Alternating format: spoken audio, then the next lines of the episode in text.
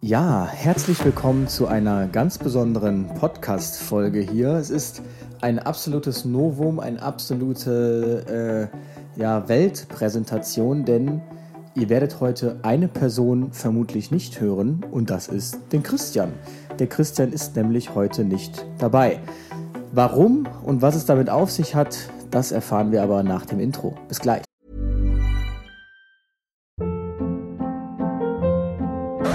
Hold up. What was that? Boring. No flavor. That was as bad as those leftovers you ate all week. Kiki Palmer here, and it's time to say hello to something fresh and guilt-free. Hello Fresh. Jazz up dinner with pecan-crusted chicken or garlic butter shrimp scampi. Now that's music to my mouth. Hello Fresh. Let's get this dinner party started. Discover all the delicious possibilities at hellofresh.com.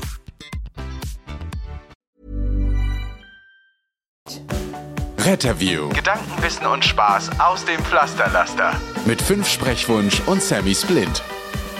Also, ähm, wenn ihr diese Folge hört, dann ist vermutlich das eingetreten, was ich schon äh, des Öfteren habe kommen sehen. Und zwar werden wir es vermutlich mal wieder nicht geschafft haben, euch über einen längeren Zeitraum gemeinsam einen Podcast aufzunehmen.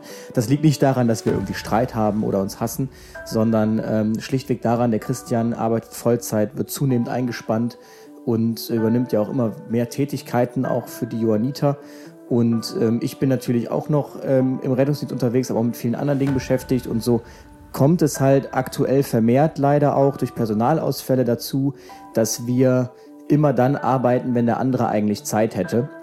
Und das führt dann leider dazu, dass wir manchmal einfach keinen äh, gemeinsamen Podcast aufnehmen können. Und deshalb dachte ich mir, okay, ähm, dann hole ich mir einfach wen anders ins Boot und nehme das einfach mal so als Reservefolge auf, damit man es in der Schublade hat, falls man es mal wieder nicht geschafft hat über einen längeren Zeitraum, damit ihr wenigstens etwas hört und zumindest eine Person. Und da habe ich heute einen, ja, einigermaßen äh, adäquaten Ersatz äh, gefunden. Und äh, das ist jemand, den man vielleicht kennt, wenn man mir gut folgt oder aufmerksam folgt, aber nicht kennen muss denn es ist ähm, der Sascha. Hallo Sascha. Hallo Luis. der Sascha ist, ähm, wie soll ich den Sascha beschreiben?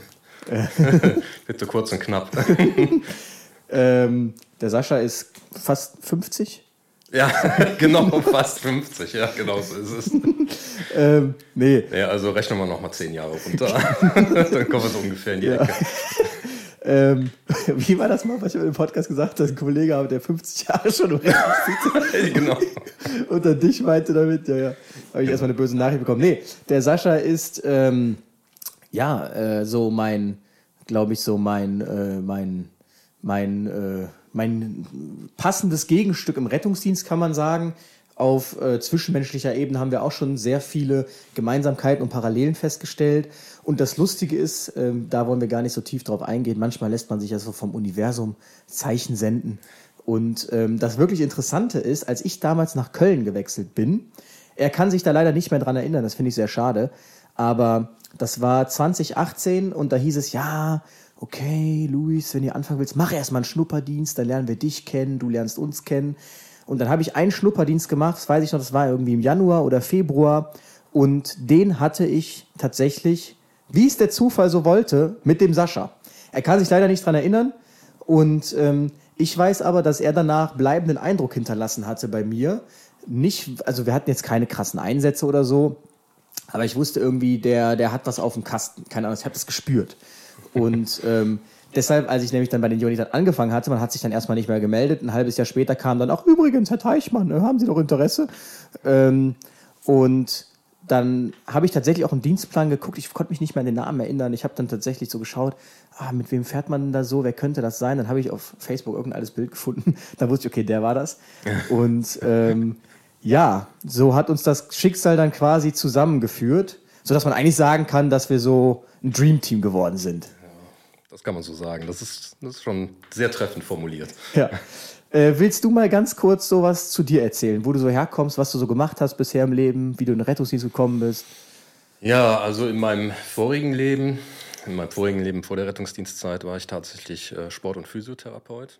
Das ähm, habe ich nach der Schule tatsächlich gelernt. Und ich habe mir schon damals überlegt, Ich würde schon ganz gerne was im medizinischen Bereich machen. Medizinstudium so selbst war mir, war mir einfach ein bisschen zu trocken, war mir auch etwas zu lange von der Zeit her. Und äh, genau, so bin ich dann eingestiegen mit dem Sporenphysiotherapeut und irgendwann, das ist glaube ich der normale Werdegang, äh, fängt man mal als Rettungssanitäter an und äh, macht das dann eine Zeit lang. Dann äh, bin ich äh, in diese Assistentenschiene reingerutscht, habe also den Rettungsassistenten gemacht, ähm, habe dann da auch angeboten bekommen, eine Festanstellung für zu bekommen. Und ja, so hat sich das dann entwickelt. Bin dann äh, viele Jahre als Rettungsassistent unterwegs gewesen und genau, habe das zu keinem Zeitpunkt irgendwie bereut, das gar nicht. Äh, ganz im Gegenteil, ich äh, habe da schon die Vorzüge auch kennengelernt. Ähm, ich denke, wenn man vorher mal so einen Einblick hatte, wie es eigentlich in, in, in anderen Berufen ist, wie man da arbeitet und doch auch ähm, ähm, wenige, sage ich mal, wenige Freiräume in Anführungszeichen hat mhm. und äh, viel gefordert wird, dann weiß man das, äh, denke ich, in solchen Bereichen wie äh, Feuerwehr, also Berufsfeuerwehr oder auch Rettungsdienst zu schätzen, weil es sind natürlich oft immer zwölf Stunden oder auch 24 Stunden, aber man muss sich halt ganz klar bewusst sein, dass man da auch viel Bereitschaftszeit in Anführungszeichen hat, ähm, die man dann zur freien, freien Gestaltung hat, mehr oder weniger. Zum Beispiel, um äh, beim Kollegen mal vorbeizuschauen, um äh, eine VR-Brille zu fixen. genau, sowas.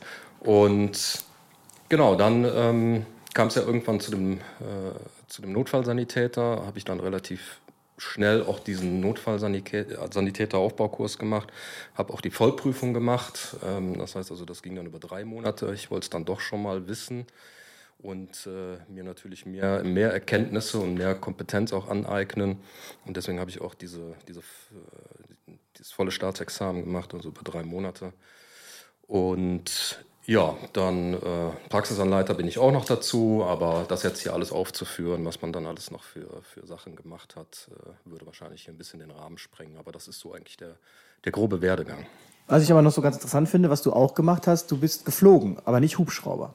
Nein, ich bin nicht Hubschrauber geflogen, sondern, äh, wie sagt man dazu, Reparatierungsflüge, also Auslandsrückholung. Äh, die habe ich auch gemacht. Da gibt es ja dann auch eine Weiterbildung, Fortbildung zum, äh, wie man es auch immer nennt, äh, Air Ambulance äh, Paramedic oder ähm, äh, Flight Paramedic. Da gibt es ja die unterschiedlichsten Bezeichnungen für hier in Deutschland. Ganz genau, das habe ich dann auch eine Zeit lang gemacht. Und ja, auch das äh, ist natürlich auch eine sehr interessante Sache gewesen, gar keine Frage. Aber jetzt mittlerweile ist es einfach so, dass ich ähm, eigentlich nur ein Rettungsmittel besetze und das ist äh, der Rettungswagen, also der RTW. Ähm, da fühle ich mich auch sehr wohl. Ähm, stationiert bin ich ja mit dir auch zusammen, du weißt es ja, mittlerweile in einem, im Außenrand von Köln. Und äh, genau, da ist dann schon, ähm, da ist dann doch schon ein bisschen ruhiger. Und man hat, äh, man hat da auch nur Tagdienst, das heißt also, ich mache auch gar keine Nachtdienste mehr, äh, was mir auch unheimlich gut tut. Ja, und was war deine Frage nochmal? nee, äh, das, das war es eigentlich schon. Äh, vielen Dank heute für die Folge.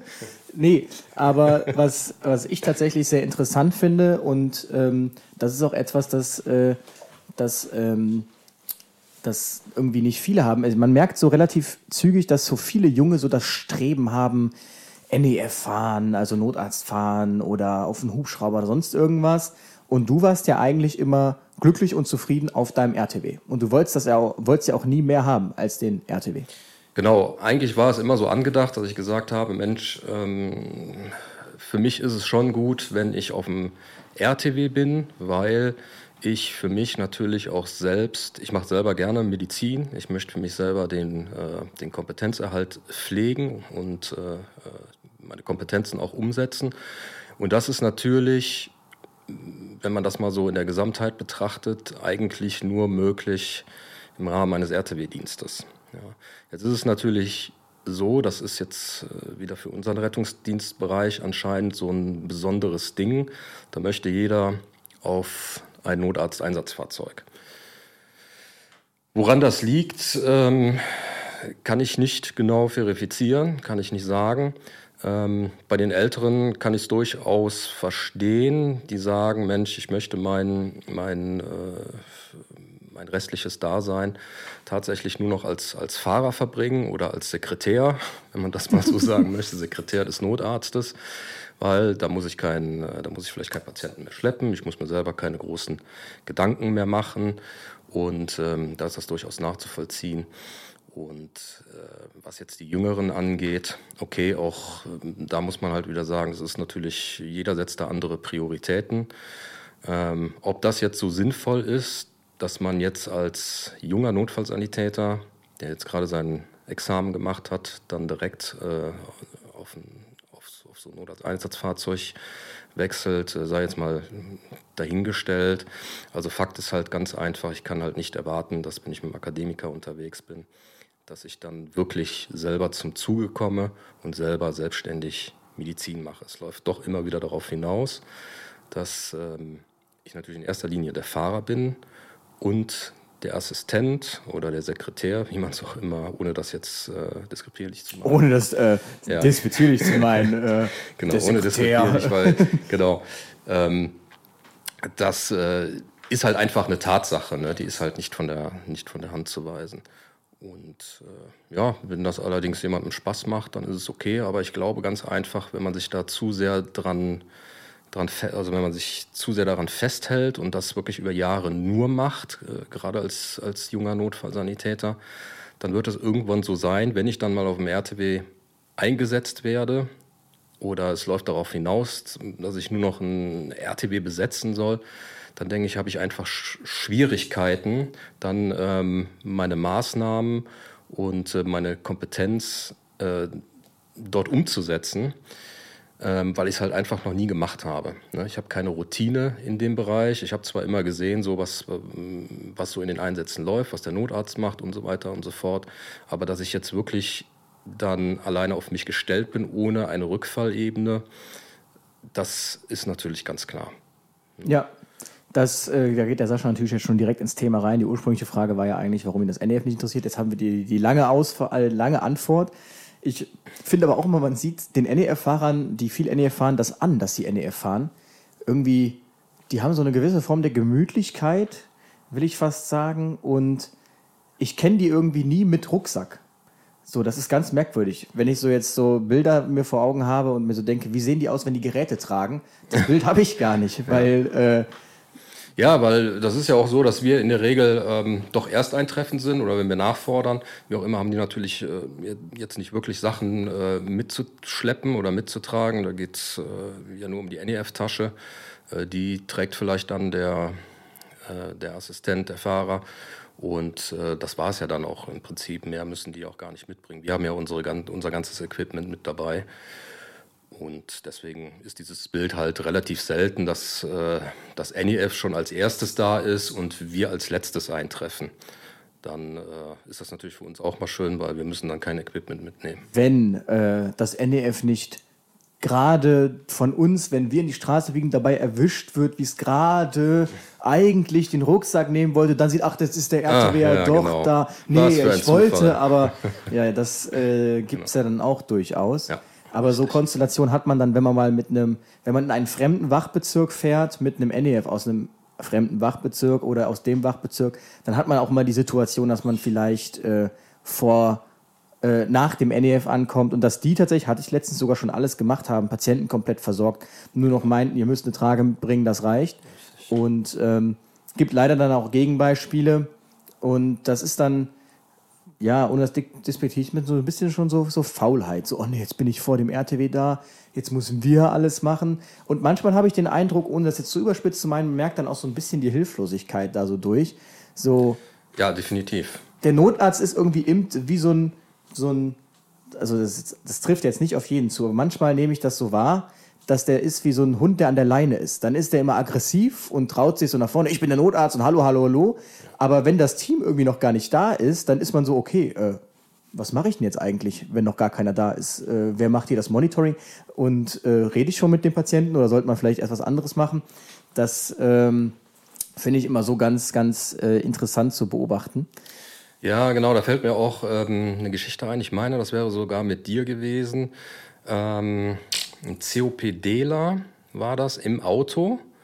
Ja, da war dann das NEF schon ja, vor stimmt, uns da, stimmt. genau. Ja, da war ich mit und dabei. äh, mit einer Kollegin und äh, einem Notarzt, äh, den ich jetzt auch äh, schon kenne, der auch äh, ein bisschen länger dabei ist, von der anderen Rheinseite.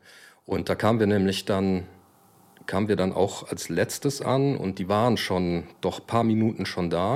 Und ich habe nur noch dieses Bild vor Augen, dass wir angefahren kommen und man hat äh, doch schon respiratorisch sehr insuffizienten Patienten im Auto sitzen gehabt und äh, die standen halt einfach nur an der geöffneten Tür, äh, an der geöffneten Tür.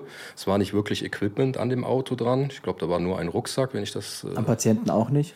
äh, genau, was ich, was ich da, äh, was ich da so im Kopf habe und wie ich mich daran erinnern kann.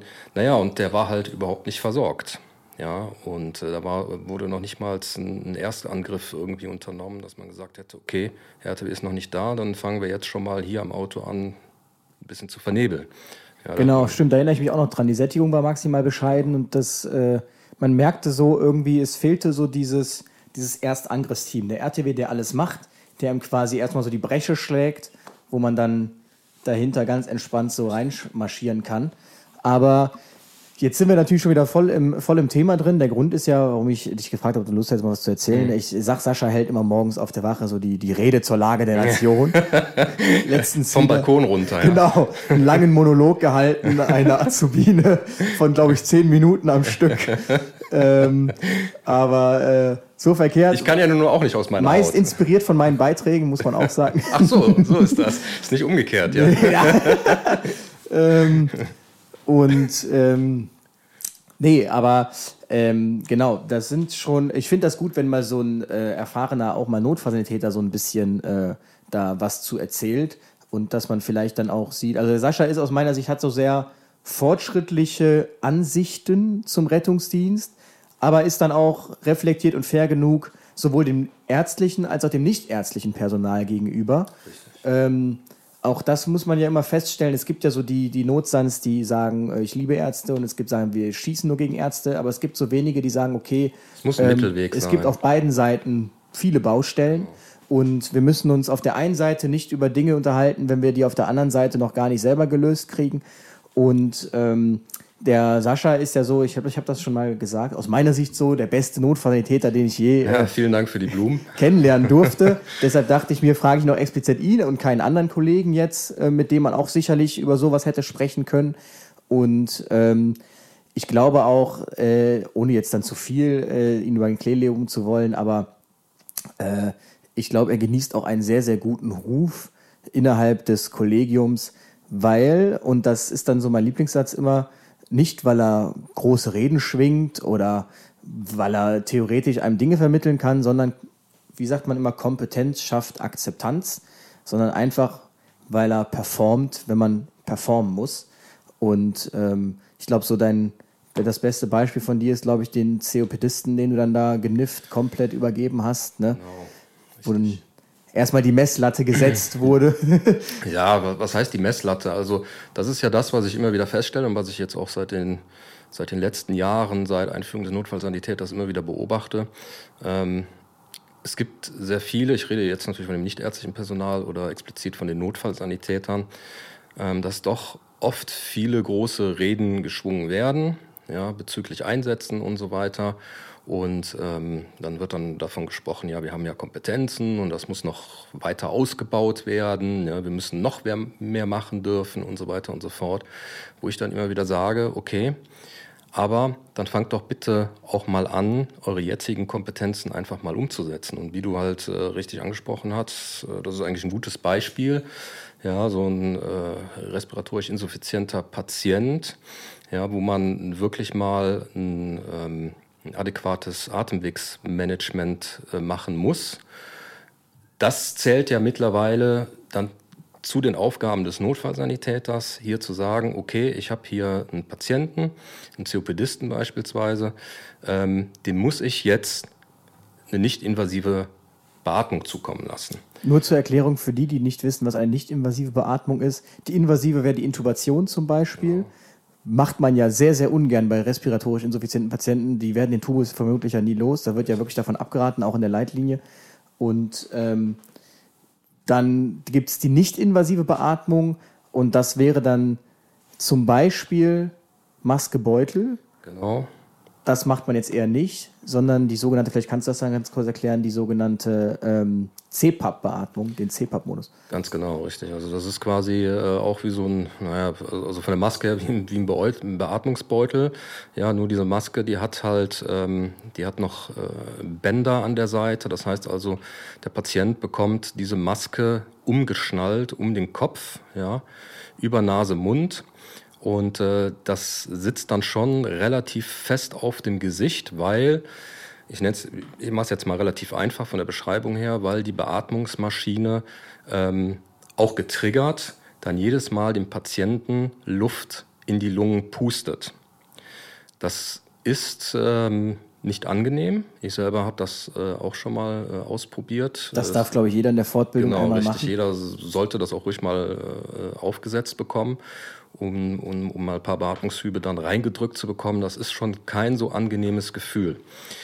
Ähm, aber für den, für, den, äh, für den kritischen Patienten dann in dem Moment schon eine Entlastung. Ja, da muss man natürlich dann auch wieder unterscheiden, aber das geht jetzt viel zu weit. Da muss man dann wieder unterscheiden zwischen einem Ventilationsversagen und einem Oxygenierungsversagen.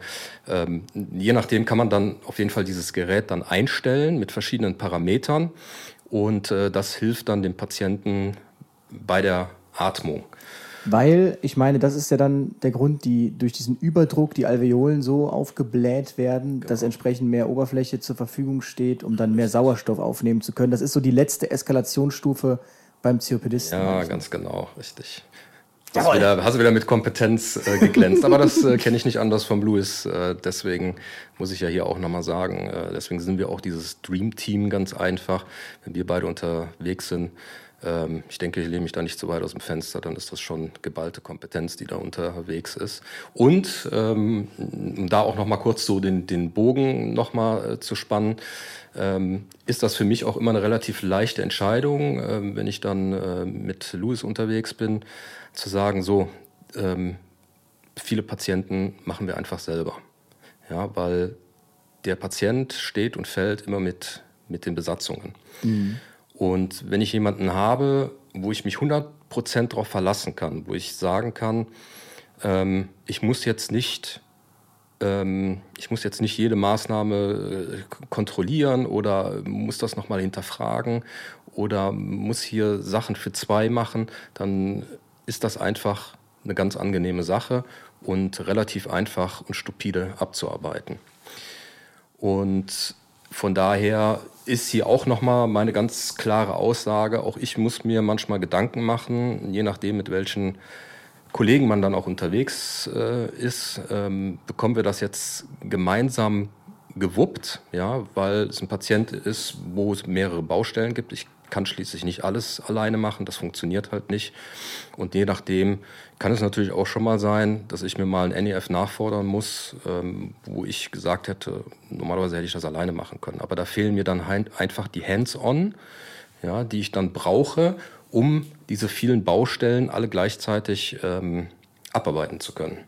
Das würde mich mal interessieren, wenn das jetzt der eine oder andere Notfallsanitäter hört, ob das wirklich so ist. Also ich sagte, ich hatte auch letztens mit dem Sascha darüber gesprochen, ich kann das immer schwer ähm, ich kann das immer schwer nachvollziehen, weil für mich als in Anführungsstrichen nur Rettungssanitäter, ist immer dieser klassische Satz, ähm, ist das, also wird halt irgendwie das Qualitätslevel, also ich, ich mache halt immer so das, was ich machen kann.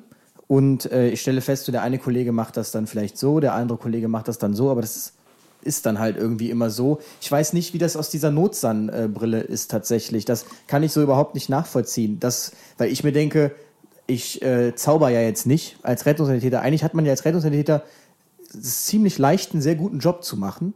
Mhm. Und deshalb, kann, ich, ich kann mir nie vorstellen, wie man daran scheitern kann. Mhm. Ja, doch, das gibt es äh, tatsächlich. Also diese Erfahrung, die habe ich äh, auf jeden Fall gemacht in der Vergangenheit immer wieder. Entschuldigung. Und ähm, es ist halt, das ist halt einfach so. Das ist ja nicht von der Hand zu weisen. Ja, wir haben sehr, sehr gute Notfallrettungssanitäter und äh, natürlich auch Ärzte. Aber zudem oder gleichzeitig haben wir eben auch sehr schlechte Not- und Rettungssanitäter oder Ärzte, ja, ähm, die einfach keine gute, wie du es immer nennst, ähm, Performance leisten, wo das vielleicht dann innerhalb eines Teams immer nur an einem, äh, an, an, an einer, wie sagt man, an einer Person dann hängen bleibt. Und das funktioniert halt nicht, wenn man einen kritischen Patienten hat, wo viele Baustellen ist. Da muss man, äh, zum einen muss dann, weiß ich, ein Zugang gelegt werden, ja, da muss sich vielleicht um, um adäquaten Atemweg gekümmert werden. Äh, solche Sachen halt. Medikamente müssen gleichzeitig aufgezogen werden. Es muss die komplette Diagnostik gemacht werden mit allen Gerätschaften. Und äh, dann kommt noch die Anmeldung im Krankenhaus noch mit dazu, was ja leider auch nicht in einer Minute erledigt ist, sondern äh, wir kennen es alle. Mittlerweile auch bei uns, wir haben ja jetzt, äh, wir können die ja jetzt automatisch voranmelden, die Patienten über IGNRW. Mittlerweile braucht man da schon einen Ticken länger für. Äh, Genau, man muss dann, anrufen und dann sich durch dieses Programm klicken. Richtig, man muss ja dann noch beides machen bei einem kritischen Patienten. Das reicht nicht über IGNRW dann nur anzumelden, sondern man muss es auch telefonisch machen und dann wird man natürlich auch jetzt mal weiter verbunden. Also wie gesagt, es nimmt alles sehr viel Zeit in Anspruch und ganz genau. Und äh, deswegen muss man sich das dann immer äh, das eine oder andere Mal überlegen. Aber dafür ist ja die Ressource ähm, die Ressource jetzt Not, Notarzteinsatzfahrzeug ja auch äh, da und auch gedacht. Ja, wenn man irgendwann mit seinem Latein äh, am Ende ist oder man, man sagt, ich brauche hier Hands-on, ja, dass die dann auch äh, mit dazukommen. Ja. Ich äh, bin ja mittlerweile auf dem Football-Trip so, ein, Trip so ein bisschen und äh, ich finde es immer interessant. Seit wann? Da weiß ich nichts von. seit, seit, einer Woche. So. und äh, äh, was ich aber ganz treffend finde, ist, wenn man sich anschaut, ich finde das einfach taktisch sehr interessant, sich Football anzuschauen. Ja. Und äh, die Offense ist ja immer das Team, das quasi dann im Ballbesitz startet gegen die Defense. Ja. Und die Aufgabe, sobald der Ball gespielt ist, ist es ja quasi, dass der Quarterback so lange wie möglich Zeit hat, in so einer Nische, die gebildet wird, indem seine Defense ihm die Leute vom Hals halten, zu gucken, wo kann ich den Ball hinwerfen. Ja. Und ähm, ich finde, das ist eigentlich so ein relativ schönes Bild, weil wenn ich an unseren letzten Stemi denke, den wir hatten, ähm, warst du ja, glaube ich, am Telefonieren oder du warst irgendwas beschäftigt. Du warst mhm. quasi da gerade der Quarterback, der genau. den Ball werfen wollte und dann ist es meine Aufgabe im Prinzip, dir das alles andere vom Hals zu halten in der Zeit, also einen Zugang zu legen, die Medikamente aufzuziehen, dass du quasi, wenn du fertig bist, nicht damit wieder anfangen musst, genau. sondern also quasi den Ball verlierst, sondern im Prinzip den tödlichen Pass spielen kannst. Wir fahren jetzt mit Alarm ins nächste Krankenhaus. Aber das kann ich eben nicht von jedem verlangen. Ne? Das kann ich nicht von jedem äh, ähm, verlangen, weil das ist, ist ja schon so, so ein STEMI. Ich meine, das war eindeutig. Ja. Man war kreislaufstabil übrigens. Genau, war jetzt kein, äh, es war jetzt kein äh, hämodynamisch instabiler Patient. Ja, deswegen haben wir uns entschieden, äh, wir machen das jetzt hier selber. Aber es war schon halt eindeutig über den, äh, eindeutig zu erkennen an den ST-Hebungen. Okay, der die, die Frau, die hat jetzt da einen Vorderwandinfarkt und dementsprechend muss natürlich viel gemacht werden. So.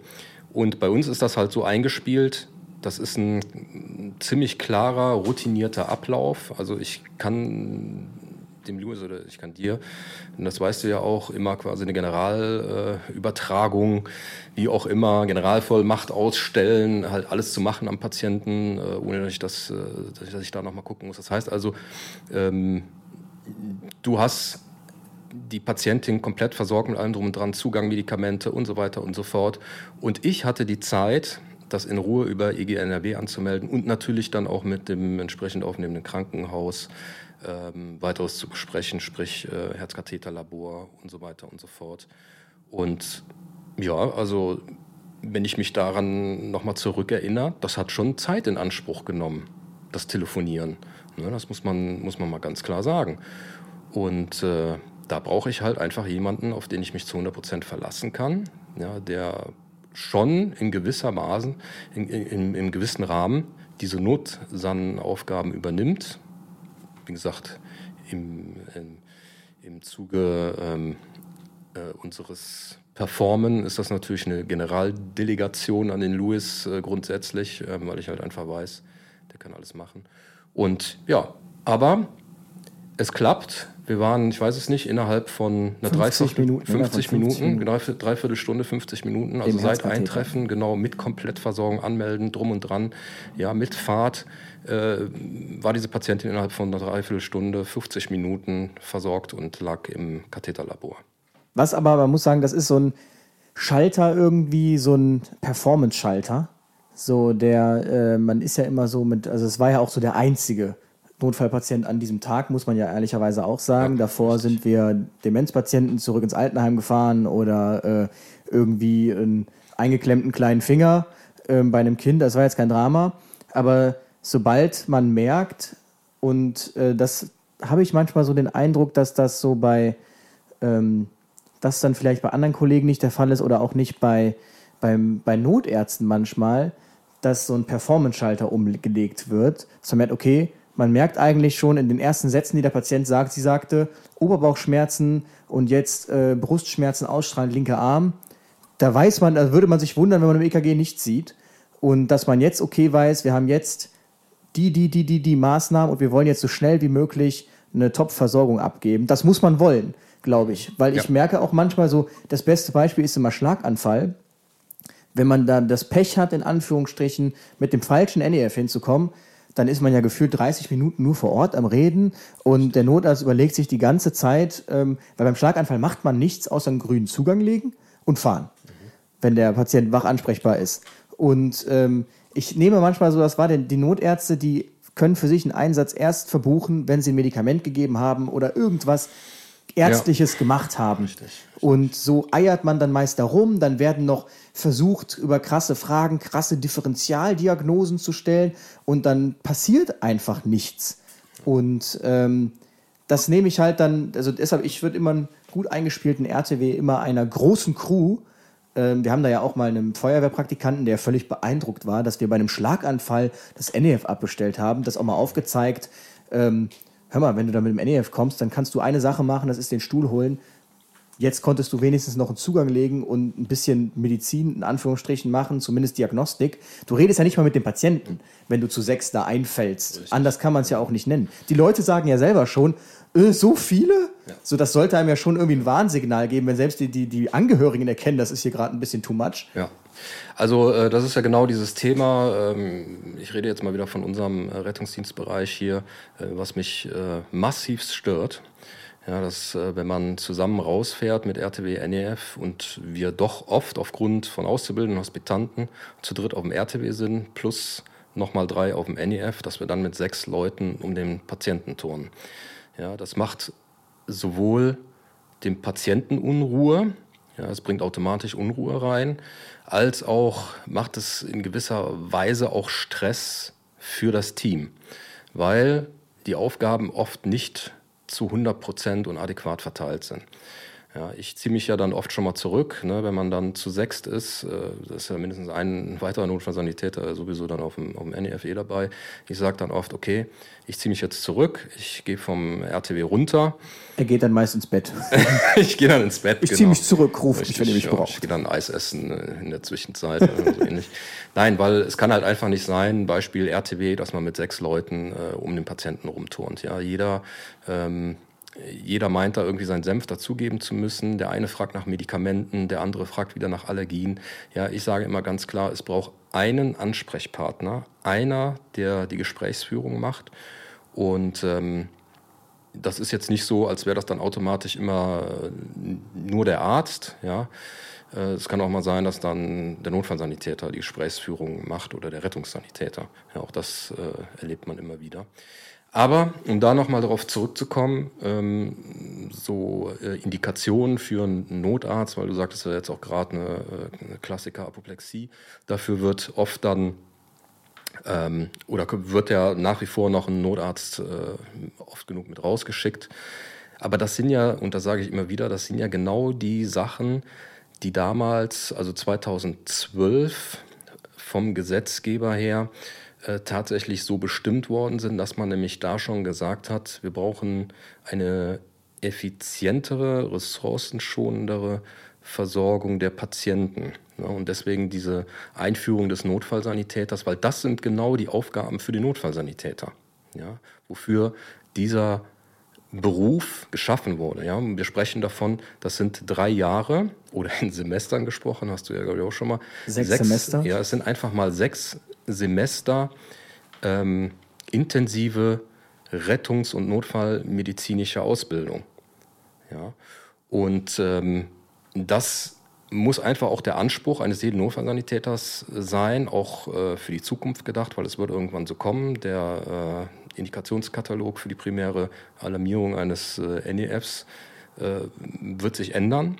Das heißt also, das ist, es sollte mittlerweile angekommen sein, nach fast über zehn Jahren, ja, ähm, dass das unsere Aufgaben sind. Ja? Versorgung eines, äh, eines Schlaganfalls. Ja? Dann ähm, Versorgung eines äh, COPDisten, also ich, ich, nenne jetzt einfach mal so, so ein paar Sachen. Dislozierte ähm, Sprunggelenksfraktur. Sprunggelenksfraktur oder überhaupt dis dislozierte äh, Extremitätenknochen, ja, wo reponiert werden muss, wo eine Analgosedierung gemacht werden muss und so weiter und so fort. Das sind tatsächlich die Aufgaben des Notfallsanitäters. Dafür ist er ausgebildet worden. Ja, und ich wundere mich immer wieder, was ähm, es geht langsam zurück, aber ich wundere mich trotzdem immer wieder, dass es äh, sowohl von dem Rettungsfachpersonal oder äh, von der Pflege im Krankenhaus oder halt äh, auch von Ärzten im Krankenhaus dann immer wieder mit einem großen Fragezeichen dann da gestanden wird und äh, quasi die Frage aufkommt, ja, seid ihr denn ohne Begleitung hier? Ja. Nee, meine, äh, meine Frau ist zu Hause. Aber genau. ähm, bevor wir da weiter reingehen, ist es Zeit für eine kurze Pause. Ihr könnt ja mal ähm, schon mal jetzt schreiben, wenn ihr gerade eine Minute Zeit habt, wie ihr das findet. Auch mal jetzt ohne den Christian, vielleicht auch in Zukunft mal ohne mich eine Folge, nur der Christian mit dem Gast, als immer dann auch diese Dreierkonstellation. Ist jetzt mal was ganz Neues, könnt ihr einfach mal schreiben und ähm, ich bin gespannt. Ansonsten hören wir uns gleich.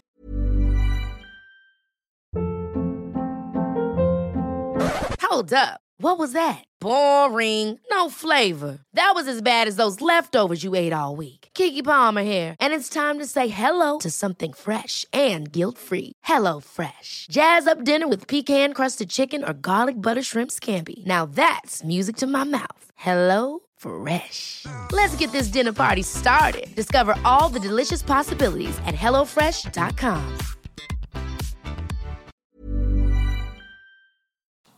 Ja, der Sascha hat es gerade angesprochen gehabt, ähm, dieses äh, Seid ihr denn ohne Begleitung da? Das hatten wir dann auch prompt wieder in unserem letzten Einsatz ähm, gesehen. Und da merke ich, ich weiß nicht, was das ist. Ich nehme die Medizin ja sowieso sehr, ähm, sehr in so einem, ich weiß nicht, wie ich das beschreiben soll, so einem Prinzip, festgefahrenen Prinzipdenken nehme ich es irgendwie wahr. Also es geht immer ums Prinzip und ich habe den Eindruck, man profiliert sich immer übers Wissen.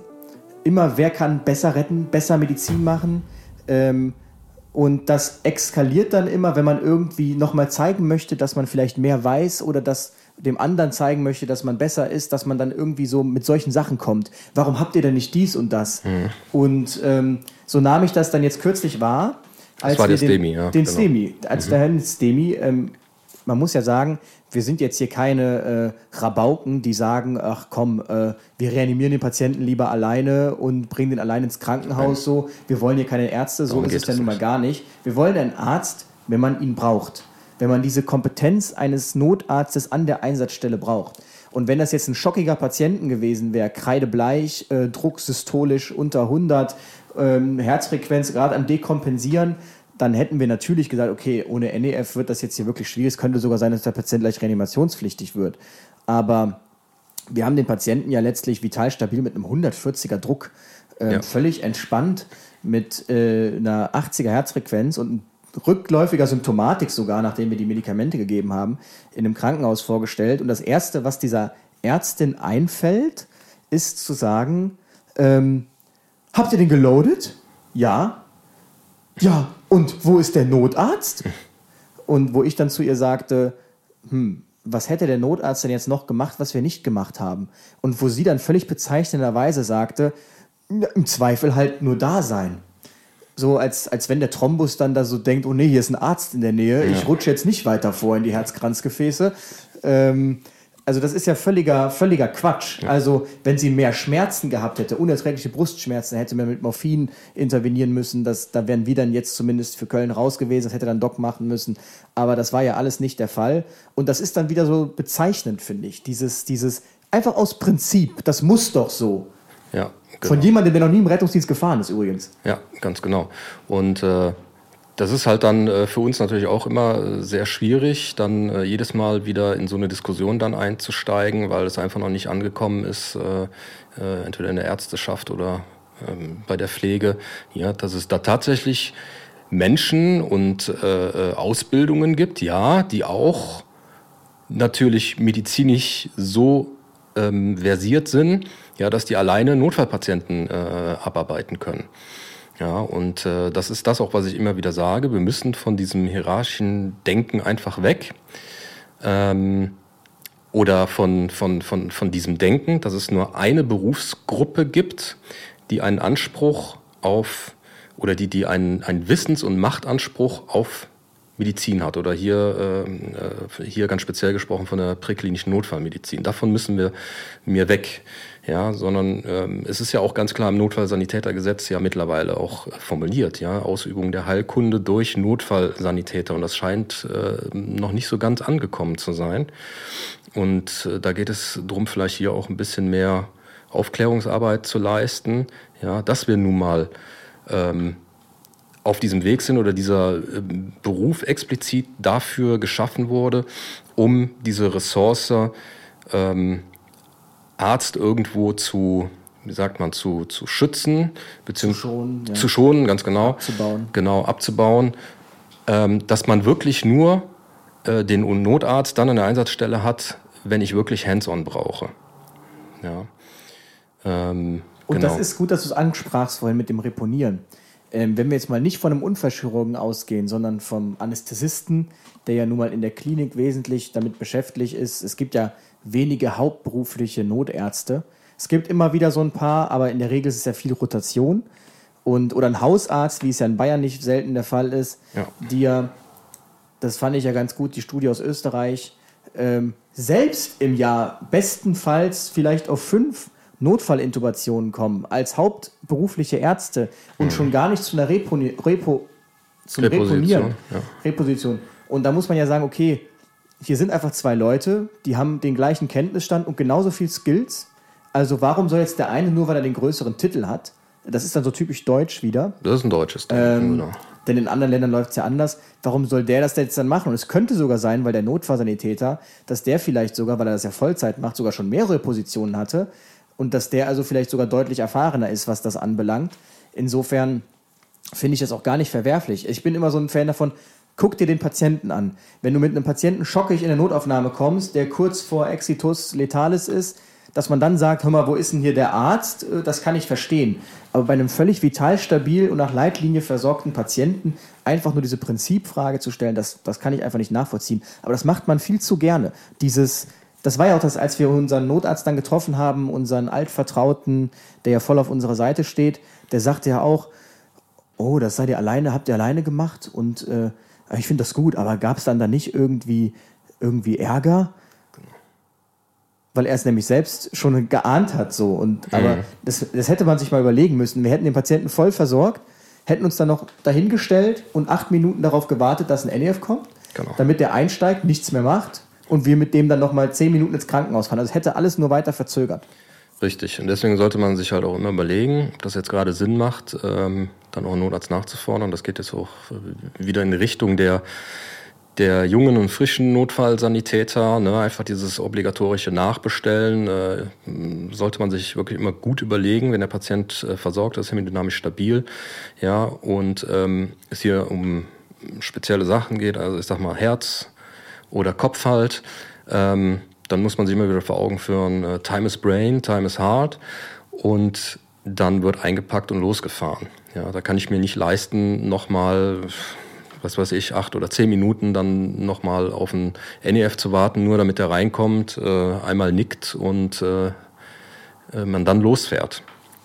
Ja, aber ähm, jetzt zu diesem ganzen Thema, so hat es äh, auch mal ein, ein guter Notarzt auch mal treffend formuliert, der sagte, ja, was unterscheidet uns äh, zum Rettungsdienst, also uns Notärzte zum Rettungsdienst oder Ärzte generell zu, zu, zu euch äh, Rettungsfachkräften? Naja, ihr habt keinen Lobbyismus.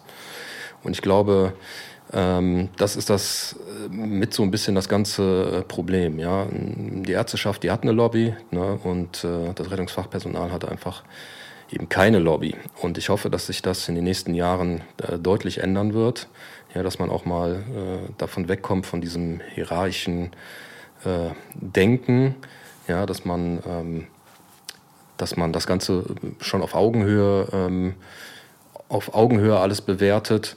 Äh, das hoffe ich halt einfach für die Zukunft. Ja.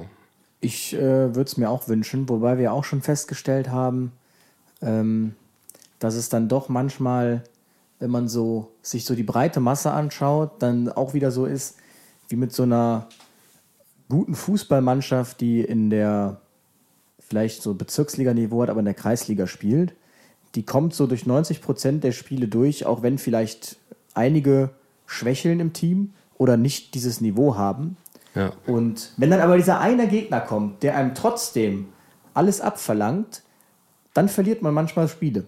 Ja. Weil nämlich dann diese, diese, diese Defizite auffallen und ähm, das ist so, wir reden immer dann davon und man kann auch eigenständig arbeiten und so. Und manchmal hat man dann irgendwie so den Eindruck, eigentlich kämpft man so allein auf weiter Flur, ja. wenn man dann auch über Funk so sich anhört, was für was dann nachbestellt wird oder nicht abbestellt wird. Und dann denkt man sich wieder, okay, vielleicht ist man auch nur ein ganz kleiner Teil, der so voll gegen den Strom schwimmt dass du hast ja mal treffend gesagt, äh, auch schon eingangs, glaube ich, Notfalltäter sollen sich einfach auf ihre Kompetenz berufen.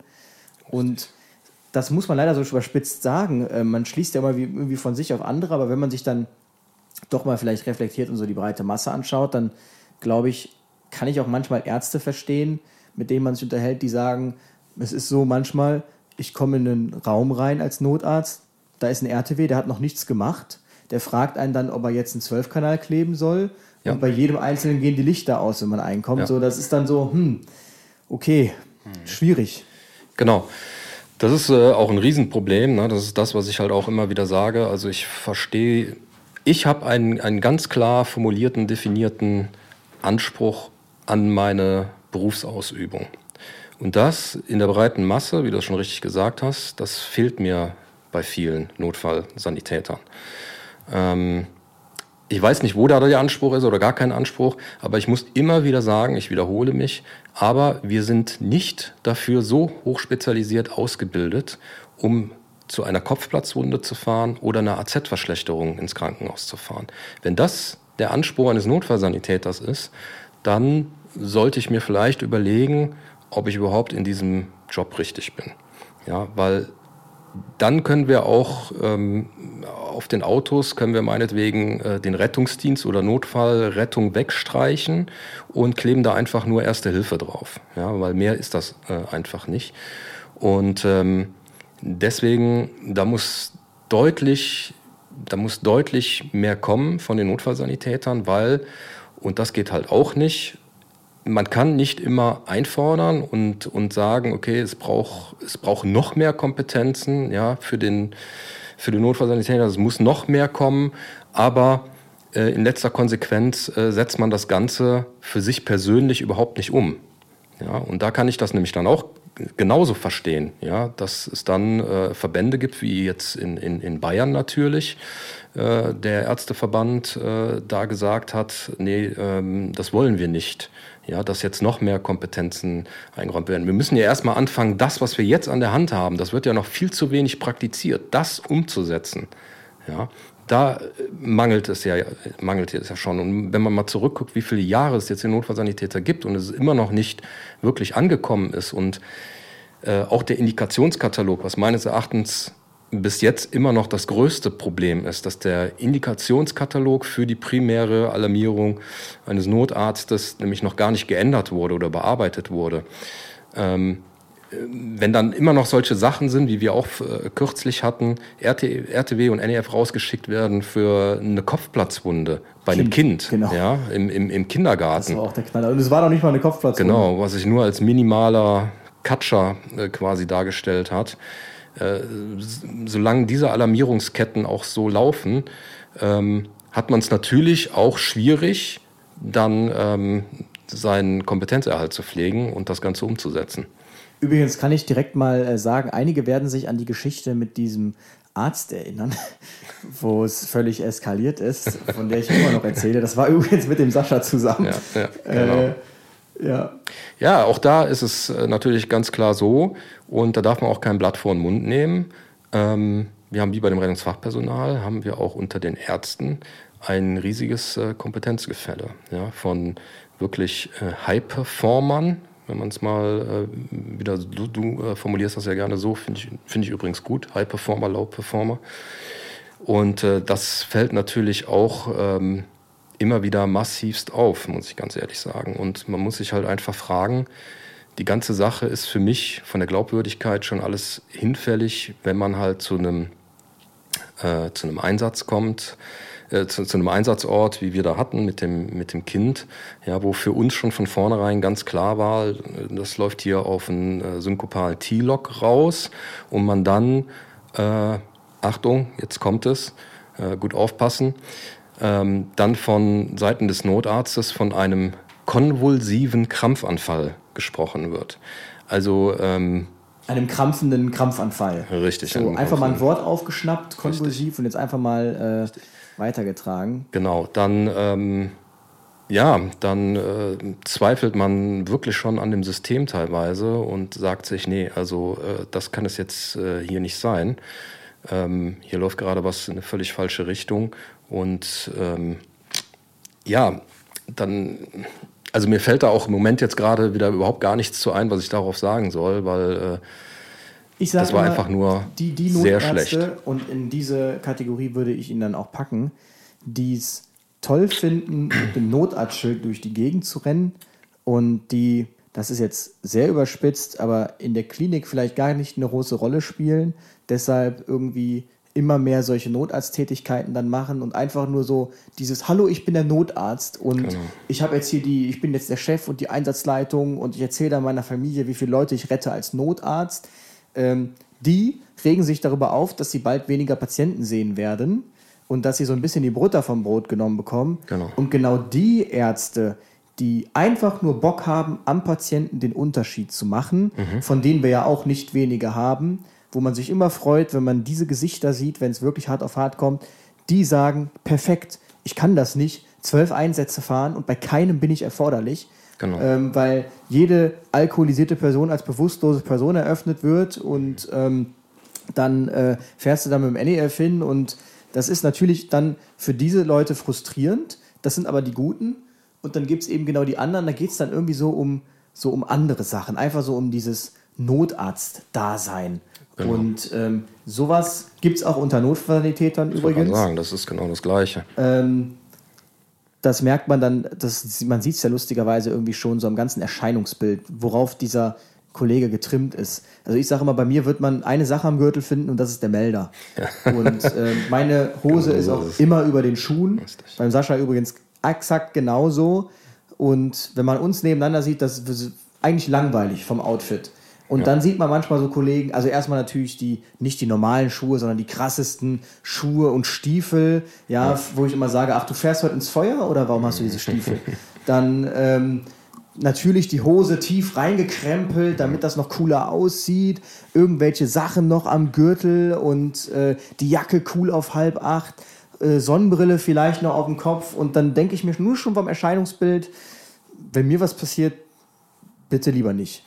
Genau, die sogenannten Rettungsrambos. Genau, man, so kann man äh, sagen. Gibt es auf allen Seiten. Genau, die gibt es auf allen Seiten. Ne? Ähm, nicht ärztlich, auch ärztliches äh, Personal. Äh, diese haben wir immer wieder angetroffen, die trifft man auch äh, weiter immer wieder an.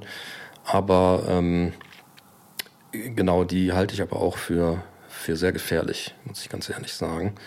Und ähm, das merkt man dann auch oft schon in der Versorgung der Patienten. Das ist einfach so. Man merkt auch, glaube ich, das ist jetzt auch wieder ein sehr subjektiver Eindruck, aber jetzt, wo du es gerade sagst, wo ich drüber nachdenke, so ähm, Hunde, die bellen, beißen nicht. Und man könnte eigentlich auch sagen, so, so, so Hunde, die bellen, retten nicht. Also ähm, ja. die, die am lautesten immer ihre Geschichten erzählen und was sie krasses erlebt haben und gemacht haben, wenn es hart auf hart kommt, das hat sich immer wieder herausgestellt, sind das dann irgendwie doch eigentlich die, denen am größten der Stift geht und wo es gar nicht läuft. Ja. Und die, die sich einfach so grundsätzlich an solchen Unterhaltungen nicht beteiligen oder das gar nicht so überspitzt formulieren, damit bloß auch die, die ganze Wache äh, zuhört, das sind dann so die, die heimlichen High-Performer. Genau, richtig. Und äh, da bin ich ja auch für, und so ist das ja auch äh, mal angedacht worden, der Einführung des Notfallsanitäters, dass man, dass man die für die alltäglichen ähm, ähm, Notfallbilder einsetzt ja, und dafür die Ressource halt äh, zurückfährt, die Ressource äh, Notarzt. Und ich für mich muss halt auch immer wieder sagen, ich brauche und ich möchte einen Notarzt an der Einsatzstelle haben, der wirklich spezialisiert ist, ja, der, der eine Fachrichtung äh, äh auch studiert hat, ja, wo ich dann wirklich sage, okay, hier geht's jetzt gerade nicht mehr weiter. Ich möchte hier nicht irgendwie ein, ein, ich sag mal, so, so einen Freizeitretter äh, haben, also oder, oder so ein so ein äh, Notarzt, sag mal, der in seiner Haupttätigkeit äh, Hausarzt ist und vielleicht einmal im halben Jahr mal Notarzt fährt, ähm, aber quasi äh, nicht auf einem auf einem High Level performen kann. Ja, so ich glaube, so so einen braucht keiner an der Einsatzstelle, ja, sondern ich möchte einen haben, der hochspezialisiert ist, dass wenn wenn ich sage, okay, das ist jetzt ein Patient, was weiß ich, ein polytraumatisierter Patient, ja, der ähm, alles bekommen muss, Narkose, Thoraxdrainage, ja, weiß ich nicht was alles. So einen brauche ich dann vor Ort. Ne? Und äh, wie das zum Beispiel in, in, in Großbritannien ja auch läuft. Ne? Da gibt's dann den, äh, da gibt's dann den Hubschrauber, glaube ich, in London. Äh, genau, den Johannes Strobel, den hatten wir auch bei uns dann äh, zu Gast. Genau, richtig. Ne? Da sitzt beispielsweise ein Traumadoktor drauf. Ja? Und der kann aber auch dann, ne, wenn er dann angefordert wird. Ne? Nicht umsonst äh, äh, ist Großbritannien führend mit, äh, so, mit, mit äh, präklinischen Thorakotomien, ne? Äh, beispielsweise. Ja? Weil genau dann brauche ich einen Notarzt, wenn es um, um, um, solche Sachen geht. Ja, ich brauche den nicht für ich, eine hypertensive Entgleisung und wie wir es eben schon besprochen haben, für einen Schlaganfall und so weiter und so fort. Das ist äh, alles nicht, nicht nötig. Denn, ähm, das möchte ich auch nochmal ganz, ganz deutlich und klar sagen, ähm, die präklinische Rettung- und Notfallmedizin ist die einfachste Medizin, die es eigentlich gibt.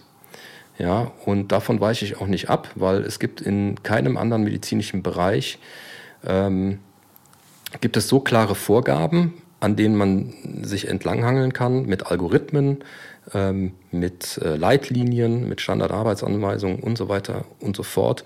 Und das sind ja immer wiederkehrende Notfallbilder, die man irgendwann schon mal gesehen hat und auch abgearbeitet hat. Ja, es ist ja nicht plötzlich so, dass man zu einem Patienten kommt und dann auf einmal sagt, nee, also so eine Blutdruckentgleisung, die habe ich aber noch nie gesehen. Da weiß ich aber jetzt nicht, was ich machen soll. Nee, also was machen wir denn ja, jetzt eigentlich? Genau. Ne, das, äh, das ist sich alles wiederholend und dementsprechend auch ganz stupide und einfach abzuarbeiten. Ich habe auch letztens mal darüber nachgedacht, als ich wieder über so eines nachgedacht habe, dieses Notarztding, weil wir auch immer so eine extreme Ruhe, so bilde ich mir das ein, ausstrahlen. Ja, das und ähm, das, glaube ich, viele irritiert, weil sie so versuchen, immer dem Personal anzusehen, äh, wie kritisch der Patient ist, was bei uns natürlich dann leider immer in die Irre führt. Ja. Weil wir einen kritischen Patienten bringen können und trotzdem völlig entspannt sind. Was mich denn stressen würde, was denn so ein Stresspunkt wäre, wo man wirklich so, und dann ist mir eigentlich aufgefallen, selbst wenn der Patient ja wieder reanimationspflichtig wird, weiß ja auch schon wieder, was du tun sollst. Also das Richtig. ist ja auch nicht so, so eine Reha habe ich ja noch nie genau, gesehen. Genau. Lass uns mal was ganz Neues ausprobieren, wie wir jetzt ja. am besten drücken. Ja, Lass mal 15, 2, 30, 3 äh, machen. Richtig. Macht man ja nicht. Es ist ja alles durchstandardisiert und ähm, es ist alles bewährt und durch ähm, genau durchüberlegt. Ja, die ganzen Algorithmen, die man draußen anwendet und so weiter. Es gibt die Leitlinien, die ganz klar sagen, ihr macht dies, das und jenes. Und das läuft ja auch alles. Ja? Ähm, wir arbeiten ja auch danach. Es sei denn, es kommt mal wieder, es kommt mal wieder ein Notarzt irgendwie an eine Einsatzstelle. Ähm, für den das, weiß ich, das erste Mal eine Blutdruckentgleisung ist und der dann anfängt, äh, äh den Blutdruck mit Fentanyl zu senken. Ja, genau, die Geschichte durch Aufregung äh, entgleist, das war auch sehr spannend. Ja. Ähm, vor allem, weil man das dann noch verteidigt hat, aber das ist ein anderes Thema. Genau. Aber das war wieder ein sinnbildliches Beispiel, wirklich. Aber ja, ähm, deshalb damit tun sich dann, glaube ich, doch viel, das ärztliche Personal sehr schwer, dass es so einfach ist, weil man, wie gesagt, immer den Eindruck hat, man muss jetzt irgendwas tun. Man kann doch nicht einfach nur den Patienten runterreden. Man muss doch jetzt invasiv, man muss doch einen Zugang legen oder man muss doch irgendwas machen, Medikamente geben, sonst hat man noch gar nichts gemacht. Man muss doch diesen Patienten heilen. Und da dann der weise Spruch von Sebastian Kasu aus Hamburg, do no harm, ja, äh, richte keinen Schaden an, denn man kann Patienten auch übertherapieren durch völliges Eskalieren. Genau. Und äh, auch das sieht man leider zunehmend. Ich habe, glaube ich, nur ein eine Sache, die mir Respekt oder Stress verschaffen würde. Und das wäre, glaube ich, tatsächlich so das wirkliche Polytrauma, das man ja selten sieht, aber so wirklich, wo es an allen Ecken gerade brennt. Genau, richtig. Und wo es wirklich so ist, dass wenn nicht jeder Handgriff sitzt und jetzt alles äh, läuft, dass dann wirklich das Leben des Patienten davon abhängt, dass irgendwie dann noch in der Traumarea, die extrem schlechte Outcomes hat, abgleitet. Ähm, das ist, glaube ich, so das Einzige, was ähm, was mich wirklich stressen würde. Aber genau dafür brauchst du ja dann genau. Traumadocs. Und das sind ja nicht mal Unfallchirurgen unbedingt. Das sind nein, einfach Docs oder Ärzte, hat der äh, erzählt hier unser Hubschrauberarzt, die extrem geskillt und trainiert werden nur auf sowas und die nur solche Patienten sehen. Genau. Ich meine, jetzt muss man natürlich auch sagen, London gibt mehr solcher Patienten her. Da wird sich ja erschossen und abgestochen. Er meinte ja auch, er dachte, er wäre im Krieg, als er seinen ersten Nachtdienst hatte. Ähm, das haben wir ja in Deutschland alles glücklicherweise nicht. Noch nicht. Und, äh, noch nicht. Aber ähm, solche Ärzte willst du ja dann haben, wenn wirklich die Luzi brennt, der einfach weiß, wie es läuft und der das schon so oft gemacht hat, dass das für den einfach aus der Hand geschüttelt wird. Aber leider haben wir das sehr oft, dass alle alles zum ersten Mal machen ja. irgendwie. Und aber einer glaubt, nur weil er den größten Titel hat, dass er es am, am besten macht und dann, dann entgleitet einem so ein Einsatz auch mal. Definitiv genau so ist das. Ja. Ähm, Machst du jetzt die Abmoderation oder? mir ist gerade ein bisschen der Faden gerissen, weil ich wollte tatsächlich noch was sagen, aber mir ist es gerade entfallen. Entfallen. Was ich noch dazu sagen wollte. Ähm, dann gab es nämlich noch ein, ein Thema eigentlich, was ich noch ansprechen wollte, aber es ist mir gerade entfallen. Kommt bestimmt noch. Aber ja, der Sascha ist ja auch Praxisanleiter bei uns, hat jetzt auch ein neues Konzept entworfen für die Auszubildenden persönlich finde es sehr gut, wenn es umgesetzt wird. Genau. Ähm, Habe aber auch festgestellt, dass aus meiner Sicht aus dem Rettungsdienst zu wenig äh, Skilltraining stattfindet. Ich weiß damals, Aachen ist so das Musterbeispiel, da hatte die Wache fünf KTWs und einen RTW und dieser RTW war heilig. Also es war als Sani quasi verboten, dass du in deinem FSJ auf diesen RTW kommst, als Zweiter, weil gesagt wurde, ähm, nee, du musst erstmal Erfahrung sammeln muss erstmal zeigen, dass du es kannst. Und ähm, das war lange Zeit so und das war wirklich so. Deshalb musste ich mich oder habe mich hingesetzt und auswendig gelernt, was brauche ich alles für eine Intubation. Ähm, was würde ich anreichen? Wo liegt das im Rucksack? Und solche Dinge bin ich durchgegangen, weil es dann mit der Einarbeitung genau solche Fragen auch gestellt wurden. Und äh, man wollte halt nur vernünftige und fähige Leute auf dem RTW haben. Und durch diese Personalnot, die wir haben und durch dieses Besetzen der Rettungsmittel merke ich halt einfach, diesen Luxus konnte man sich dann auch dort zum Ende hin nicht mehr leisten. Und man hat dann entsprechend die Anforderungen gesenkt. Und deshalb hat man dann jetzt auch, glaube ich, zunehmend diese klaffende Schere.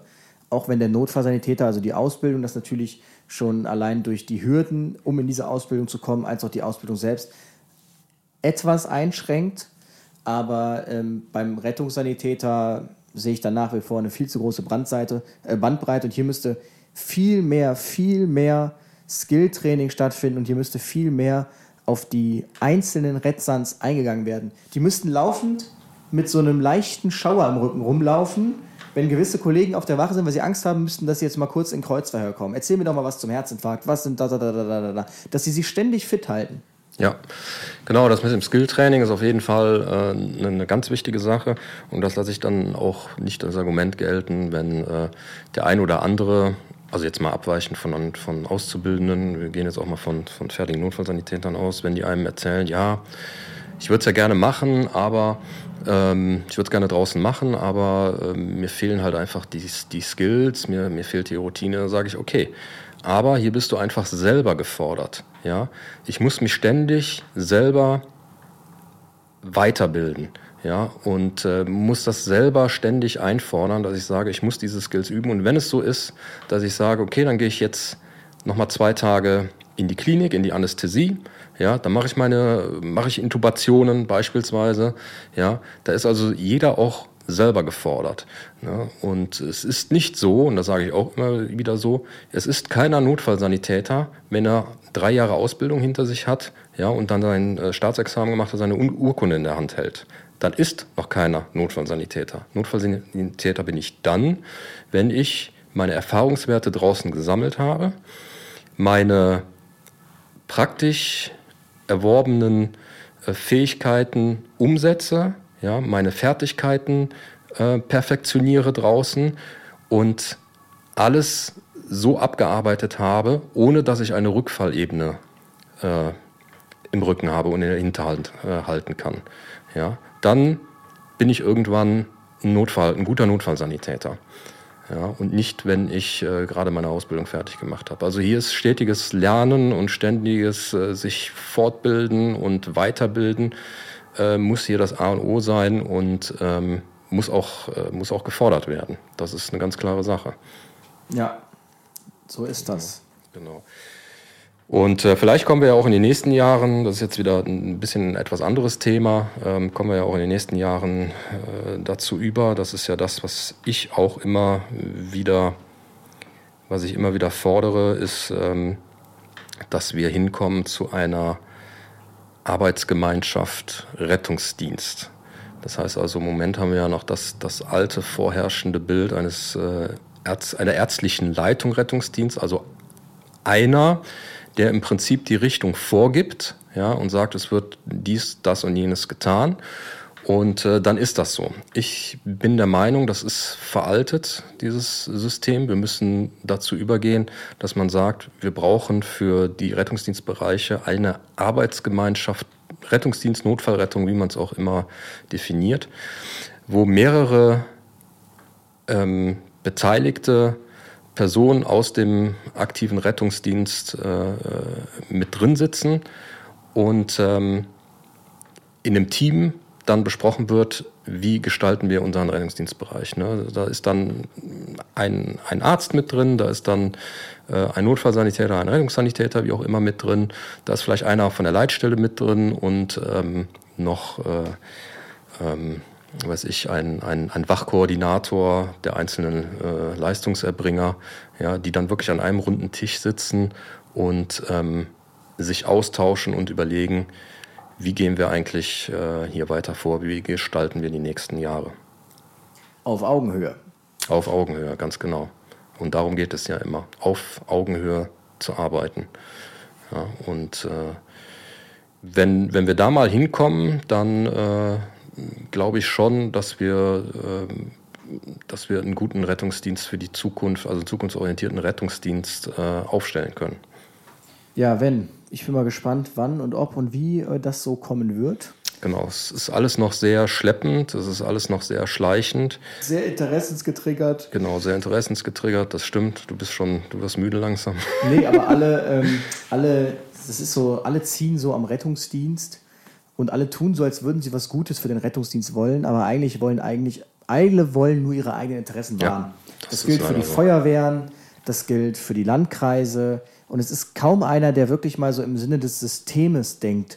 So, das mal ausblendet. Wie sind denn gerade so die Strukturen? Das einfach mal über Bord wirft. Und da kann ich ja nur immer wieder sagen, Berufsrettung. Du müsstest das System komplett umkrempeln. Natürlich, auf jeden aber, Fall. Aber ähm, ich glaube, hier gäbe es die größten Möglichkeiten für Notfallsanitäter, sich auch weiterzuentwickeln, auch in andere Gehaltsstufen. Also wenn ich mir überlege, was ein Field Supervisor in, in Wien, der ja dann auch, ähm, der quasi ja vergleichbar ist mit einem Offiziersgrad und in der Schule tätig ist, was der verdient, dann muss ich sagen, dann hast du eine richtige Perspektive, als von einem ganz kleinen RTW-Typen äh, dann wirklich zu jemandem zu werden, der dann den Hut auf hat an größeren Einsatzstellen.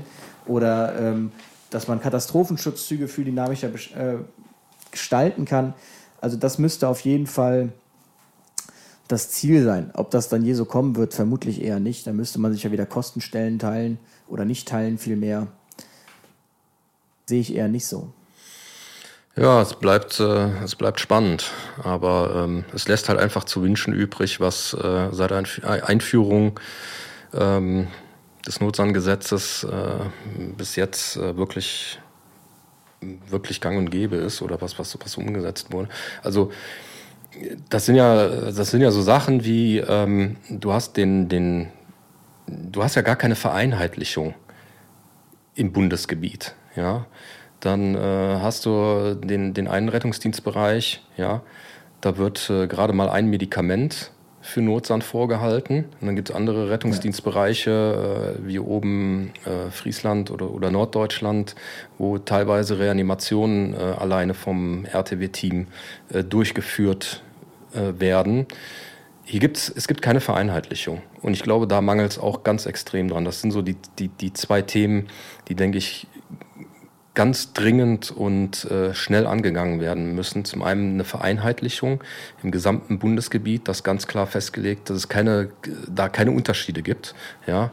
Ähm, und zum anderen, ähm, so, was wollte ich, was wollte ich jetzt noch sagen? Äh, die Vereinheitlichung. Der ist schon senil. ja, ja, ich, ich, äh, kann, ich, wie Luis schon richtig festgestellt hat, ich bin ja schon 50. minus 10. ja, genau. aber. Ähm Ne, also also die, diese Sachen halt, ne? Vereinheitlichung äh, des Rettungsdienstes, dass da ganz klare äh, Vorgaben sind. Ähm, das muss einfach, das muss einfach. Ach so, und jetzt habe ja, hab ich es auch wieder gefunden. Und ähm, den Indikationskatalog, ne? dass der schnellstmöglich ähm, überarbeitet wird.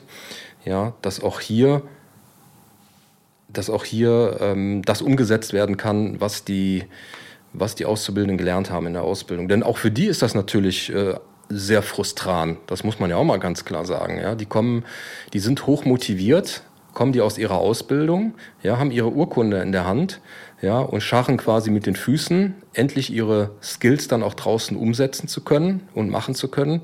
Naja, und dann merken sie halt einfach, Mensch, jetzt äh, jetzt wird doch äh, wieder so weit hoch eskaliert, dass ich zu Einsätzen fahre, äh, wo wieder sechs Leute äh, am Patienten sind und ich komme überhaupt gar nicht hier zum Zuge, mal äh, mein, meine Sachen anzuwenden. Auch das ist ja für die sehr frustrant. Die Rückmeldungen bekomme ich ja dann auch immer wieder. Ja, die dann sagen, Mensch, ähm, das kann doch nicht sein. Ich bin jetzt heute, weiß weiß ich, vier, fünf Einsätze gefahren. Ja, keines davon keines dieser Einsätze war irgendwie so alarmiert, dass ich dann äh, auch diese Sachen dann selbstständig machen konnte. Wobei dann natürlich auch das RTW-Team in der Pflicht ist, dann den Azubi da entsprechend mal in die erste Reihe zu stellen. Wobei, wenn du natürlich dann den Worst Case hast und das NEF fährt auch noch mit einem Azubi oder einem Notsan-Einweisenden ähm, rum, dann ist natürlich, ähm, ja, Vollkatastrophe. Wobei, das, den Satz fand ich ja ganz gut so von unserem äh, Arzt, der wohl den Leuten, die als Praktikant aufs NEF kommen, sagt, ihr fasst nichts an, wenn wir irgendwo hinkommen. Wir sind beim RTW Gast. Das genau. finde ich, das trifft eigentlich sehr, sehr gut. Genau, das ist unser alteingesessener, äh, sehr, sehr kompetenter, routinierter Notarzt ähm, hier in unserem Zweiergebiet. Jeder weiß, glaube ich, von, von wem ich re äh, rede. Ist selber äh, 15 Jahre äh, RTW gefahren und ähm, ja, das ist einer, den ich äh, sehr zu schätzen weiß und wo schon bei mir mal 50 Pulsschläge nach unten gehen, wenn ich morgens sehe, dass der auf dem Dienstplan steht, obwohl er eigentlich natürlich bei, bei mir jetzt auch nicht immer zum, zum Zuge kommt, weil äh, ich doch relativ viel selbstständig mache, aber da weiß man halt einfach, okay, wenn was ist, dann habe ich ihn hoffentlich, wenn er nicht gerade in einem anderen Einsatz ist. Und er weiß einfach entweder, ich, ich behaupte mal, er weiß es schon intuitiv, wahrscheinlich auch aus seiner eigenen Rettungsdienstzeit, wie ich mich eigentlich als, als, als Nachkommen des Rettungsmittels, also als, als NEF damit einbringe. Nämlich relativ zurückhaltend, ja, weil er sieht halt einfach, das RTW-Team im besten Fall hat schon, ist schon gerade dabei, alles zu machen am Patienten. Also was macht er intuitiv? er käme niemals auf die Idee und würde jetzt nochmal eine Anamnese von, von, von, von, von Grund auf nochmal mit dem Patienten machen. Also würde uns quasi diesen Einsatz zerschießen, sondern er nimmt sich in der Regel die Kladde, setzt sich irgendwo in die Ecke ja, und äh, fängt einfach an zu schreiben. Ja, und fragt ja, ähm, was, was, was, hat der Patient, was soll ich hier draufschreiben und so weiter. Und dann war es das. Also von dem hört man eigentlich äh, gar nichts, wenn er halt sieht, Mensch, das ist ja die RTB-Besatzung, bei denen läuft doch alles. Ja, das äh, ist, denke ich, dann der wahrscheinlich, wenn er so lange Rettungsdienst gefahren ist, äh, weiß er vermutlich selbst, äh, wie das dann so ist. Genau. Manchmal. Er wird ja seine Kollegen kennen. Und ähm, das ist, darf man nicht überschätzen, diese Zwischenmenschliche, dieses Zwischenmenschliche im Einsatz. Das zerschießt einem oft sehr viel. Das sind viele Charaktere, die da aufeinandertreffen. Das ist ja immer wieder ein neues Team, das sich formt. Und alle reden immer vom Team, vom Team, vom Team, vom Team. Da kriege ich ja auch wirklich innerlich äh, Ausschlag, weil äh, immer dieses, ach, wir sind ein Team und ich verstehe das als Team. Ja, das kann man sicherlich irgendwo als schönen Satz irgendwo hinschreiben und da kriegt man auch viel Applaus dafür, aber die Realität sieht dann doch meist irgendwie anders aus. Und ähm, in einem Team, sage ich dir ganz ehrlich, äh, sehe ich das nicht so, dass immer nur in eine Richtung delegiert wird und in eine Richtung geredet wird. Ähm, genau und ähm, auf, auf Kritik nicht eingegangen wird oder man sich einfach so hervorhebt. Also dann müsste man wirklich sagen, dann sind leider viele nicht teamfähig, ähm, die da so unterwegs sind. Schön wäre das, wenn das einfach ein Team ist, aber ein Team ist das ähm, dann, wenn, wie du schon dann sagst, oder wie ich es letztens, wenn wir nach oder zu einem Einsatz kommen nach dem NEF, wir kommen oben rein, alles schon gemacht. Man sieht den, den Arzt in der letzten Ecke vom Raum sitzen, ganz zurückhaltend am Schreiben sagt dann dem Notfallsanitäter, der am nächsten zum Patienten war die ganze Zeit, mach du doch die Übergabe. Das ist dann für mich ein Team. Jeder kennt seine Stärken, seine Schwächen. Jeder weiß auch Kompetenz abzugeben. Jeder kennt auch seine Grenzen. Und äh, man muss nicht einfach nur, weil man selbst jetzt gerade ähm, hinten dieses dicke Schild mit sich rumträgt, Notarzt, ähm, muss man jetzt hier sich wieder in den, in den Vordergrund stellen. Und so ist es halt manchmal. Wir hatten auch diese Reha damals, wo man so Eindruck hat, das NEF kommt und es platzt rein. Mhm, ja, Wie so eine Schockwelle, die durch ja. den Raum geht und plötzlich ist totales Chaos. Genau. Das ist leider viel zu oft, dass das äh, passiert. Ich weiß, dass das äh, sicherlich viele nicht gerne hören, aber man muss, ich bin ja immer dafür, die Dinge beim Namen zu nennen und auch kein Blatt vor den Mund zu nehmen. Es ist oft keine, es ist keine, keine Teamarbeit auf Augenhöhe. Ja, also wenn man äh, da mit mehreren Fahrzeugen an der Einsatzstelle ankommt, also mit zwei Fahrzeugen dann in dem Fall und äh, äh, man hat das Maximum an Personen da an der Einsatzstelle mit, mit sechs Leuten, wie gesagt, drei RTW, drei vom, vom NEF. Also das ist alles andere als, als eine Teamleistung. Und es läuft leider in den meisten Fällen, wie gesagt nicht immer, aber in den meisten Fällen läuft es äh, völlig chaotisch ab. Ja, ähm, äh, da das, muss auch noch viel Arbeit geleistet Patient, werden. Der Patient merkt das irgendwie nie so wirklich. Das merkt man nur, wenn man eigentlich so die Abläufe kennt und dann merkt man, äh, also wenn es in der Luftfahrt so laufen würde, dann äh, Prost Mahlzeit. Ja. Also genau wegen solchen Hierarchiestufen gab es damals, gibt es überhaupt ein CRM? Mhm. Ähm, das haben sich ja auch alle auf die Fahne geschrieben immer. Aber es ist ja genau so, im Prinzip, der Notarzt ist der Kapitän und du darfst ihm nicht widersprechen. Und selbst wenn du widersprichst, kommt irgendein Argument, ja, ich mach's aber trotzdem, ich bin ja der Arzt. Oder letztens, wie ich dann gehört habe, ja, Luis, du kannst ja den, den Arzt nicht kritisieren. Er ist der Arzt, er hat den Hut auf wo ich sage, das stimmt auch nicht. Also mittlerweile, vor allem als Notfalltäter, hat man eine Durchführungsverantwortung.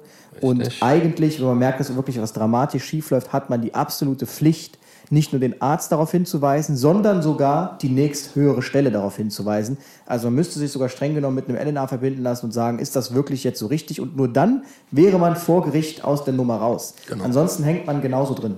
Richtig. Und äh, deswegen bin ich auch jemand, ähm, jeder, der mich kennt, weiß, äh, dass ich äh, immer den Mund aufmache.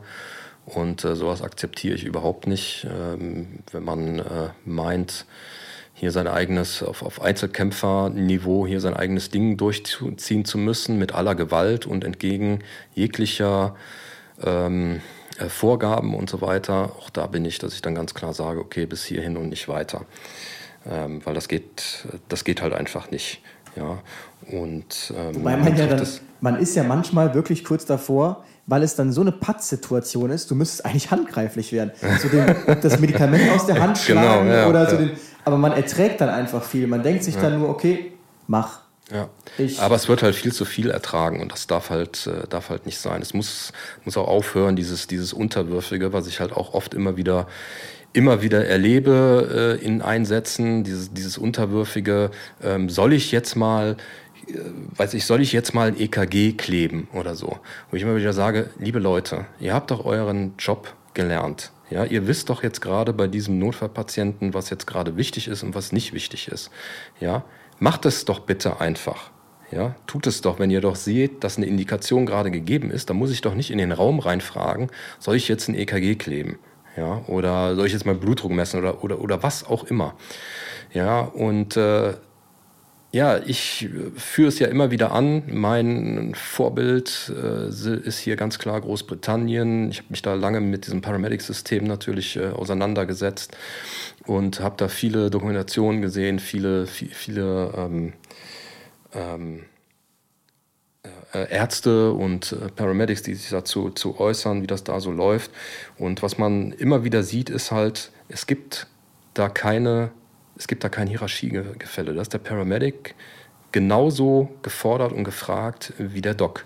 Ja, das heißt, wenn der, äh, wenn der Doc dann da seine Maßnahmen macht, ja, und sage ich mal, ist da gerade am, am, am Kopf oder so, ja, dann fragt ein Paramedic nicht, soll ich jetzt einen Zugang legen, sondern es wird halt einfach gemacht. Und wenn der Paramedic sieht, okay, da braucht jetzt ein Schmerzmittel, dann wird ein Schmerzmittel parallel gegeben, wo der Doc dann gerade seine Anamnese Wobei macht. Wobei man ja. dann auch sagen muss, leider, dann gibt es ja auch manchmal so Arztkollegen, die das so als völligen Eingriff in ihre, in ihren, in ihr Ermessen sehen wenn jetzt irgendwas selbstständig gemacht wird, die dann aus Prinzip so sagen, nee, das äh, können wir doch später machen oder nee, brauchen wir jetzt ja gerade nicht oder müssen wir im Auto machen. Und das es ist dann so paradox. Deshalb, ähm, deshalb hat mich das so wirklich irritiert, als ich den Rettungsdienstbereich gewechselt habe, weil ich aus einem unglaublich strukturierten Telemedizinbereich kam. Und Telemedizin ist nicht immer gleich strukturiert. So in Aachen, wo es für alles eine SOP gibt, die auch von einem Arzt einfach nur stupide durchgegangen wird, wo man nicht abweicht,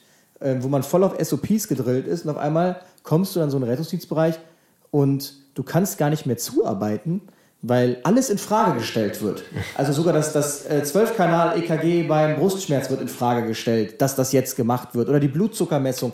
Also so Basismaßnahmen werden einfach in Frage gestellt, wo ich dann auch stehen kann, dass eine sich noch hinstellen und sagen, ich mache hier nichts, sag mir, was ich machen soll. Und das ist ja nicht mehr im Sinne des Patienten. Und leider gibt es ja dann aber auch, das habe ich letztens erst wieder gesagt, ein Feedback-System, gibt es übrigens in Aachen, CIRS, Critical Incident Reporting System. Ähm, gibt es auch in der Luftfahrt übrigens. Da kannst du kritische Ereignisse entsprechend melden. Die werden dann durch eine entsprechende Gruppe bewertet und dann werden auch entsprechende Handlungsmaßnahmen daraus abgeleitet. Und ähm, für mich ist das schon bezeichnend, wenn es sowas gar nicht gibt. Das ist für mich okay, man will auch eigentlich gar kein Feedback, man will sich auch eigentlich gar nicht damit beschäftigen, man lässt es einfach so laufen, wie es ist. Und ähm, das ist so lustig, ich bin jetzt schon viel rumgekommen. Wir sind zusammen letztens in Düsseldorf gefahren, mhm. ich war auf dem Deichbrand und jeder erzählt ja immer diese Geschichte von diesem einen Arzt. Und ich denke, es kann doch nicht wahr sein, dass so viele Totalausfälle, die auch Verbot kriegen und und, und, und Hausverbote auf Wachen, ja, dass die ja, ja. sich immer weiter halten in, diesem, in diesem System. Das, das, kann, das kann einfach nicht wahr sein. Ja, ja, ja. Aber ähm, ja, so war es in der Vergangenheit halt, äh, halt schon immer. Ne? Ähm, das ist halt einfach so. Also es ist, da haben wir ja auch schon mal drüber gesprochen. Ähm, kein anderer Bereich wie der medizinische Bereich, äh, Rettungsdienst und so weiter und so fort zieht auch immer ganz spezielle Köpfe an. Ja? Das sind zum einen dann vielleicht die, die Narzissten. ähm, wobei ich nicht sagen möchte, dass ich äh, vielleicht nicht auch eine narzisstische habe. Ich kann das psychologisch, kann ich das nicht be also ich bewerten. Glaube, ich habe mal gehört, dass du immer äh, Anteile von ganz vielen Persönlichkeiten hast. Du hast ein bisschen Narzissmus drin, du hast ein bisschen irgendwas drin und du hast sicherlich Ausprägungen, immer in, auch in eine Richtung. Aber, und das ist jetzt voll off-topic, den Zahn muss man auch ziehen, weil dann viele so denken, auch durch Coach, ich bin jetzt narzisstisch, weil ich narzisstische Züge habe. Ja. Das, das, muss man unterscheiden. Du bist auch nicht depressiv, nur weil du depressive Züge hast. Du bist nicht gleich krass introvertiert, nur weil du introvertierte Züge hast. Ja, so, das, das ist eine hohe Messlatte, dass es wirklich pathologischen Wert hat. Und dass man einfach nur Persönlichkeitsmerkmale hat, die sich vielleicht an einer Stelle irgendwie häufen. Es gibt ja nicht, wenn man das so als Spirale aufträgt, den runden Kreis, so von allem genau gleich viel, sondern du hast immer Ausprägungen so in eine Richtung. Und ich würde sicherlich sagen, äh, wir haben schon eine introvertiertere Ausprägung und vielleicht auch narzisstische Züge, ich weiß es nicht, aber sicherlich nichts mit pathologischem Wert. ich weiß nicht, ich kann das psychologisch nicht beurteilen. Ähm, Fakt ist ganz einfach, äh, was allerdings uns beide angeht. Ähm, trotz, dass wir introvertiert doch sind. sind brutal gut aussehen. Ja, genau, brutal gut aussehen, natürlich, natürlich. Überhaupt nicht. ähm, sind wir halt trotzdem auch beide, äh, wie sagt man so schön, Alpha-Männchen. Ja. Beide Alpha-Männchen. Und, Hat uns ähm, manchmal leider auch schon an unsere Grenzen der äh, ja, ganz genau. Zusammenarbeit. Genau, ich weiß noch, wo wir uns auf der Autobahn angeschrien haben. ja, das stimmt. Also wir sind auch schon aneinander geraten. Äh, also so ist es nicht. Ja, aber ähm, das merkt man schon und das ist auch manchmal ganz paradox, äh, oder? Man ist eigentlich so der Introvertierte, man zieht sich sehr gerne zurück, aber auf der auf der anderen Seite, wenn es entscheidend ist, ist man dann das totale äh, Alpha-Männchen. Ähm, ich glaube auch, dass, dass wir deshalb äh, sehr oft äh, sehr äh, respektiert äh, werden, vielleicht auch manchmal so ein bisschen gefürchtet sind im, im Einsatz, ne, weil wir schon äh, ganz klar wissen oder äh, auch ganz klar sagen, wo der Hase langläuft, ja, und äh, das auch ganz klar benennen, wenn irgendwas nicht gut läuft. Ähm, ich glaube schon, dass da ein gewisser äh, Respekt ja, sicherlich genau, ist. Ich, ich glaube, also früher war das bei mir auch nicht so, aber mittlerweile habe ich schon, schon dieses Selbstbewusstsein, auch Dinge einfach mal anzusprechen, wo ich dann merke, so Kollegen, die sehen das, die schweigen einfach drüber hinweg. Und dann wird hintenrum gelästert. Ja, so, und, und dann sage ich, ähm, hintenrum lästern kann jeder. Das ist das Einfachste, hintenrum über den Menschen herzuziehen. Echt? Einfacher kann man es gar nicht machen. Wenn du wirklich Arsch in der Hose haben möchtest, dann gehst du zu der Person in der Situation hin und sagst, das finde ich jetzt aber gerade nicht in Ordnung. Genau. Und ähm, wenn du das aber tust, das ist ja auch das Lustige, Leute sagen immer, die Leute sollen einfach zu mir kommen, wenn sie Probleme haben, die sollen nicht lästern. Dann kommt jemand zu dir und dann ist so, was will der jetzt von mir? So war es ja dann auch in diesem besagten Einsatz, wo Fentanyl zur Blutdrucksenkung appliziert wurde. Ähm, da hat man ja jetzt auch nur äh, wenig Verständnis gehabt für die Kritik. Im Gegenteil, danach wollte man mit uns ein Gespräch führen, weil der Kollege war auch so, äh, der Azubi, so, hä, was läuft denn jetzt hier gerade? Und äh, so, ja, also die Art und Weise, ähm, das kann man ja auch schöner verpacken und, ja, wir haben halt ähm, so, so, eine, so eine Empfindsamkeitsgesellschaft, ich weiß nicht, wie man das sagt, oder eine empfindliche Gesellschaft bekommen. Es ist keiner mehr irgendwie zu konstruktiver Kritik entweder fähig, weil er selbst kriti äh, äh, konstruktiv kritisiert wird, oder halt umgekehrt, ähm, dass, dass jemand konstruktive Kritik halt einfach äußert auch mal. Äh, das scheint irgendwie nicht mehr so, äh, das scheint nicht mehr vogue zu sein, in Anführungszeichen. Also ich hatte so auch den Eindruck, ähm, so die einzige Möglichkeit, wie du gut Kritik äußern kannst, ist erstmal Kniefall und dann, oh Herr Großmeister, mögen genau. Sie Ihre Entscheidung doch bitte überdenken. Ja. Ich könnte mir vorstellen, dass, wo ich sage, nö, wenn man hier gerade dabei ja. ist, ein hochpotentes, Richtig. also mit vielen Stufen von Morphin, hochpotentes Opiat zu applizieren, ja. ähm, dann muss man auch mal ein bisschen das Gegenwind vertragen, wenn ja. vielleicht gerade die Indikation nicht gegeben ist. Ähm, ich kann den Einsatz jetzt ganz kurz erzählen, damit das Thema dann durch ist, damit die Leute wissen, worum es geht. Also es war gemeldet eine eingeklemmte Person, dann ist ja schon direkt bei allen Stress und Drama. Und ähm, am Ende war es dann auch nur ein Auffahrunfall mit Nackenschmerzen, Rückenschmerzen, Patienten immobilisiert ins RTW getan, gebracht. Und ab jetzt wäre das eigentlich das Procedure gewesen: Zugang, und ganz entspannt ins Krankenhaus, weil HWS-Distorsion und halt Rückenschmerzen, okay, kann man haben. Die Muskeln ziehen sich ja alle zusammen dann im Rahmen dieses, dieses Aufpralls, so, das ist ja nicht selten. Und ähm, er hatte keine Ausfallerscheinung, gar nicht, sondern ein völlig stabiler Patient. So, und dann ist wieder dieses, was ich dann sage, so dieses Notarztding, ich muss dem jetzt noch irgendwas Gutes tun. Und dann, ja, ähm, was haben Sie jetzt normal? Ja, äh, so Rücken- und Nackenschmerzen. Ja, okay, ähm, dann zieh mir doch mal Fentanyl auf. Und ich dachte mir, okay, fragen wir doch erstmal, wie stark ist das eigentlich, diese Schmerzen, bevor wir jetzt hier anfangen mit Fentanyl zu eskalieren. Denn erstens hatte der Patient Fentanylpflaster, das bedeutet, er war sowieso dran gewöhnt. Zweitens ähm, versaue ich dem Unfallchirurgen nachher ja in der Diagnostik ähm, das, seine ganze Anamnese, wenn der Patient jetzt ein Opiat bekommt und du gar nicht mehr einschätzen kannst, ähm, okay, wo sind denn jetzt wirklich Schmerzen, wie stark sind die wirklich, dann geht vielleicht was unter. Deshalb, ähm, ich bin immer ein Fan von Zurückhaltung mit Schmerzmitteln. Ich nehme auch privat eigentlich nur, wenn es gar nicht mehr geht, Schmerzmittel. Und am Ende war es dann irgendwie auf einer Skala von 0 bis 10 war es eine 3, aber eigentlich, wenn man so liegt, gar nichts, sagt der Patient von sich aus. Dann sagte ich, okay, und bei dem NRS 3 wollen wir jetzt Fentanyl geben? Fragezeichen. Und dann war so ein Stocken. Und dann guckte man auf den Blutdruck und der war bei 220. Warum Aufregung? Und ähm, dann sagt, nee, nee, nee, machen wir nicht. Äh, das machen wir jetzt wegen dem, äh, zur Beruhigung, wegen dem Blutdruck, um den Blutdruck zu senken. Weil, äh, nee, bei dem NRS3, da würde ich ja kein, kein Fentanyl geben. Nee, nee, nee, nee, auf gar keinen Fall. Dann habe ich schnell nochmal auf die Messtaste gedrückt, weil man kennt ja seine Patienten. Man hat ja irgendwie ein Gefühl irgendwann für seine Patienten. Und ähm, natürlich stand dann da 190. Also der Druck ist innerhalb von zwei Minuten um 30 Millimeter Quecksilbersäule gefallen, weil der Patient einfach nur aufgeregt war. Und ich sagte, ah, der Druck ist schon was ruhiger jetzt geworden. Der Patient, ja, ja, ist auch bestimmt die Aufregung. Und dann sagte ich, okay, also möchten wir jetzt dann immer noch Fentanyl geben, um Blutdruck zu senken? Und dann wurde es einfach gemacht, gar nicht mehr weiter irgendwie äh, kommentiert. Und ja, keine Ahnung. Hauptsache, man hat dem Patienten jetzt mal so ein Opiat reingedrückt, ohne irgendeinen erkennbaren Grund. Und da sage ich dann halt, nee, da muss man dann auch mal abkönnen, dass das vielleicht einfach jetzt nicht indiziert war. Genau. Und das fehlt auch oft, diese therapeutische Zurückhaltsamkeit. Also ähm, meine, haben wir ja auch oft genug, ne, wo man dann äh, Patienten hat, wo man dann sagt, ja, okay, ja, der hat halt, äh, was weiß ich, einen erhöhten Blutdruck von 200, aber das kommt jetzt auch nicht zum ersten Mal vor.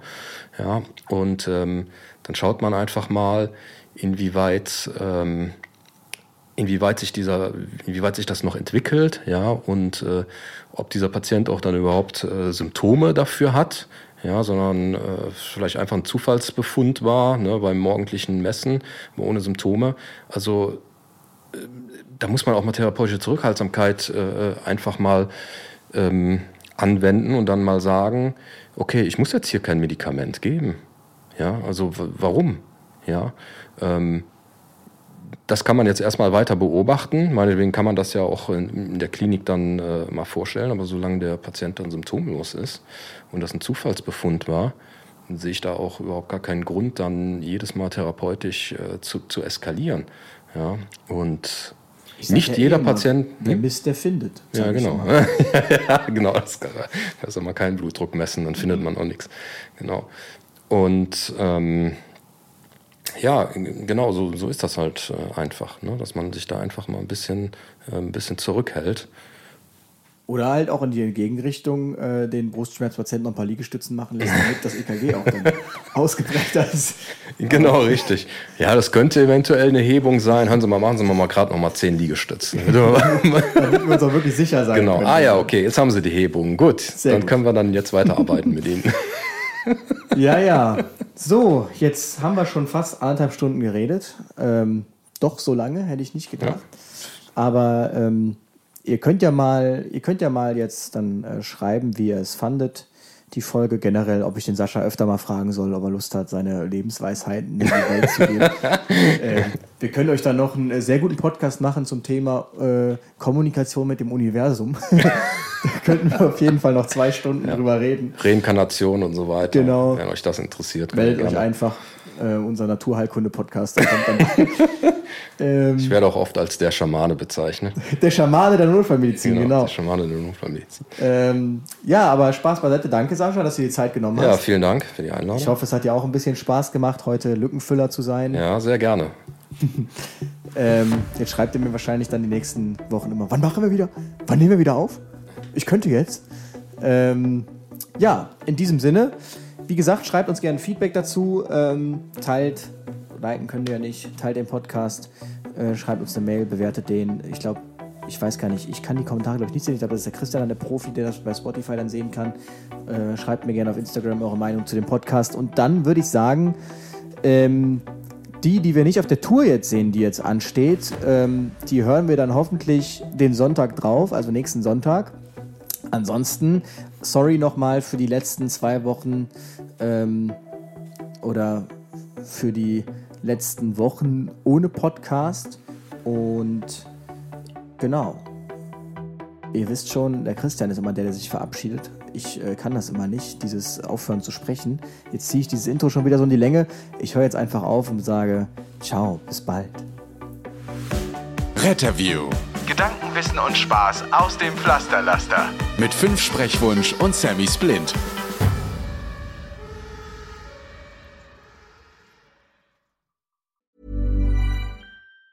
Ever catch yourself eating the same flavorless dinner three days in a row? Dreaming of something better? Well, HelloFresh is your guilt-free dream come true, baby. It's me, Kiki Palmer. Let's wake up those taste buds with hot, juicy pecan-crusted chicken or garlic butter shrimp scampi. Mm. Hello Fresh.